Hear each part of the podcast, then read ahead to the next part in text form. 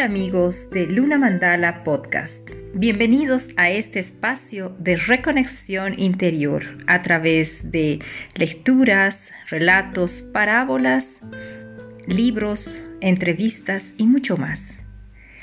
Hoy continuamos con la lectura del libro El juego de la transformación de Osho. La carta 33. Renovación. Cuando no hay pasado, cuando no hay futuro, solo entonces hay paz. El futuro significa aspiraciones, logros, objetivos, ambiciones, deseos. No puedes estar aquí y ahora. Siempre estás corriendo tras algo, yendo a alguna parte. Uno tiene que estar totalmente presente al presente. Entonces es cuando hay paz. Y de ahí surge la renovación de la vida porque la vida solo conoce un tiempo, y ese tiempo es el presente. El pasado está muerto, el futuro solo es una proyección del pasado muerto. ¿Qué puedes pensar del futuro? Piensas en términos del pasado, ya que es lo que conoces, y lo proyectas, aunque mejorado, por supuesto. Es más hermoso, está decorado, todos los dolores han desaparecido y solo quedan los placeres, pero sigue siendo el pasado. El pasado no es, el futuro no es, solo el presente es. Estar en el presente es estar vivo, en el óptimo y eso es renovación. La herencia de Buda.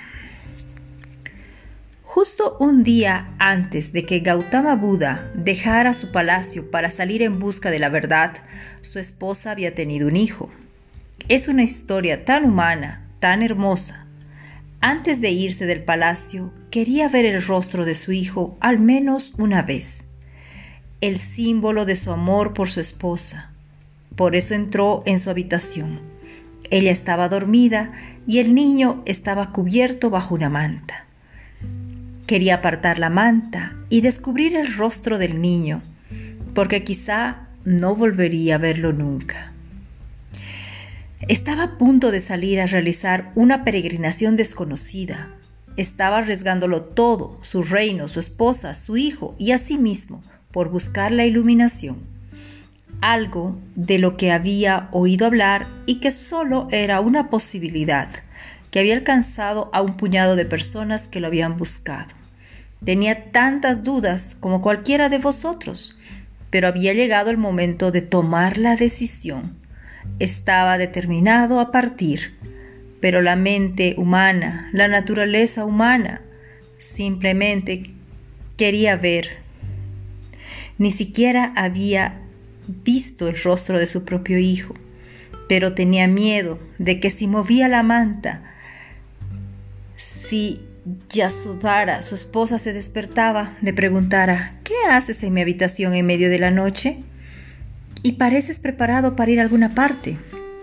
Estaba a punto de salir y había dicho al conductor del carrete, solo un minuto, déjame ver el rostro de mi hijo, puede que no regrese nunca. Pero no pudo mirar por miedo a que Yasodara se despertara y empezase a llorar, lamentarse y decirle, ¿dónde vas? ¿Qué haces? ¿De qué renunciación me hablas? ¿Qué es la iluminación? Y uno nunca sabe lo que va a hacer una mujer. Podría despertar a todo el palacio. Su padre vendría y todo se iría al traste. Así que simplemente se escapó.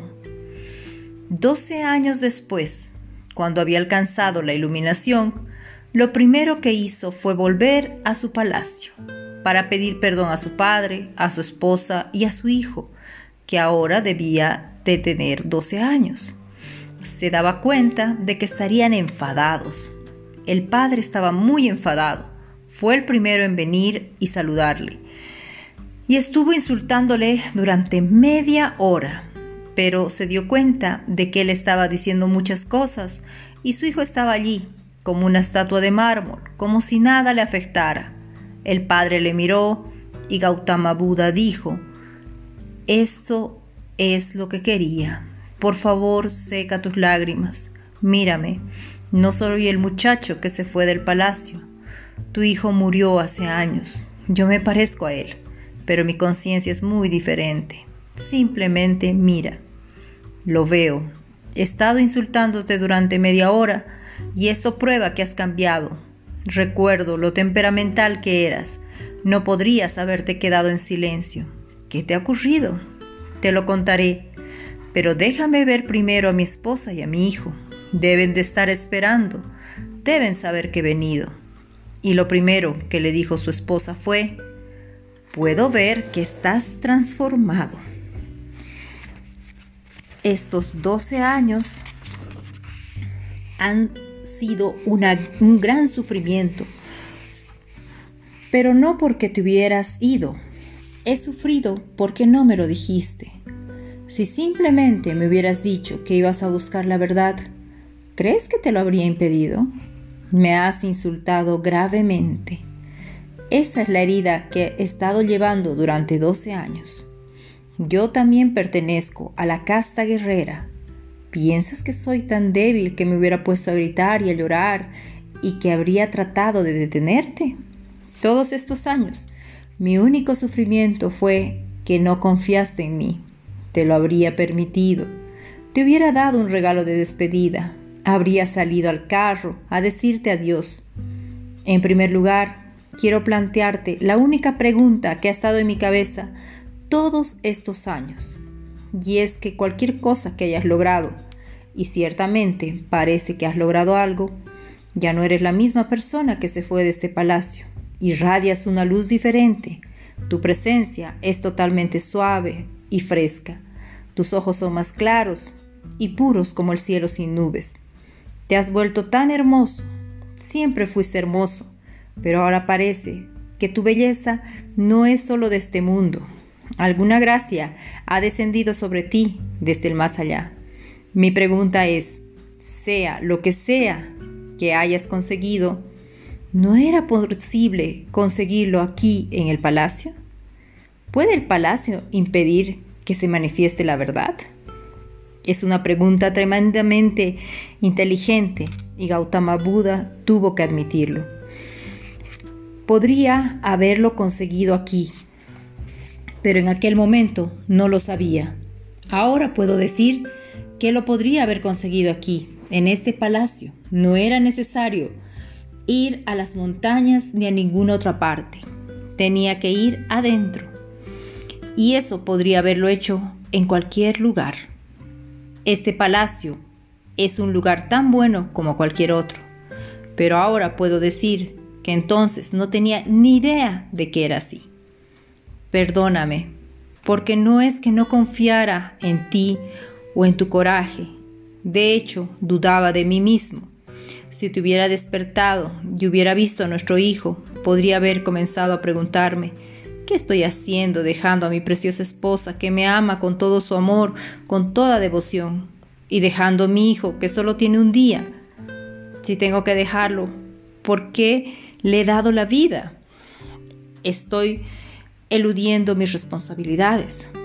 Si mi anciano padre hubiera despertado, me hubiera sido imposible partir. No era que no confiara en ti, en realidad no confiaba en mí mismo. Sabía que había una vacilación. No era total en la renuncia. Una parte de mí decía, ¿qué haces? Y otra parte de mí decía, es el momento de hacerlo.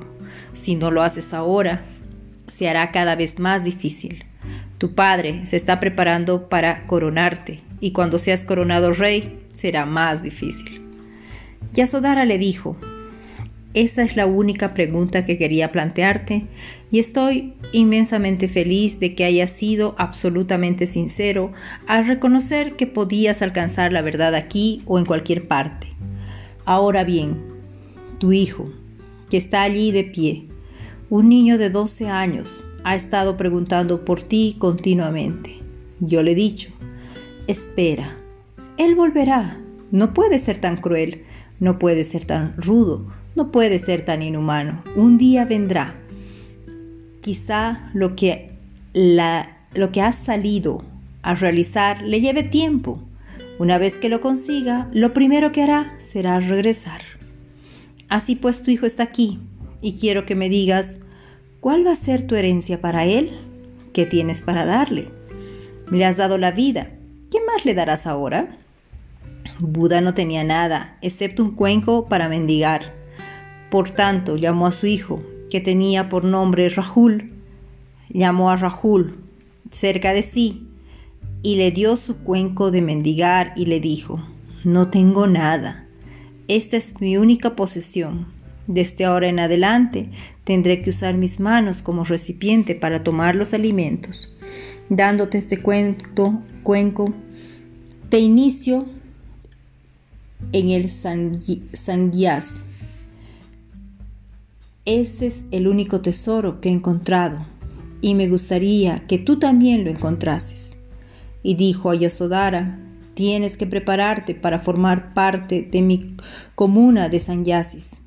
E inició a su esposa. El anciano rey se había acercado y estuvo observando toda la escena. Dijo a Gautama Buda, entonces, ¿vas a dejarme fuera?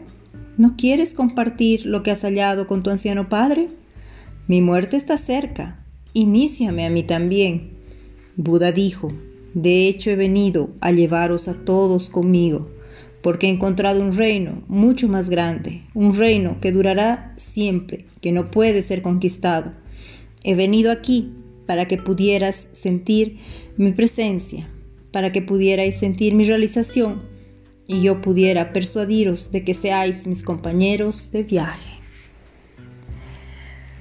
Amigos, un relato muy profundo que nos muestra esas decisiones a veces tan radicales que necesitamos tomar en nuestras vidas para que el cambio se produzca, pero también un mensaje muy profundo, mostrándonos que no necesitamos ir a ningún lugar para iluminarnos, que en el lugar en el que estamos podemos hacerlo. No necesitamos ir a una montaña o salir de nuestro hogar. En este lugar, en este espacio, ahí donde tú te encuentras, ahí puedes iluminarte también. Les dejo con estos pensamientos y este relato para que puedan reflexionarlo. Gracias por la escucha, la compañía y el apoyo y nos volveremos a encontrar en un próximo episodio de Luna Mandala Podcast. Hasta pronto amigos.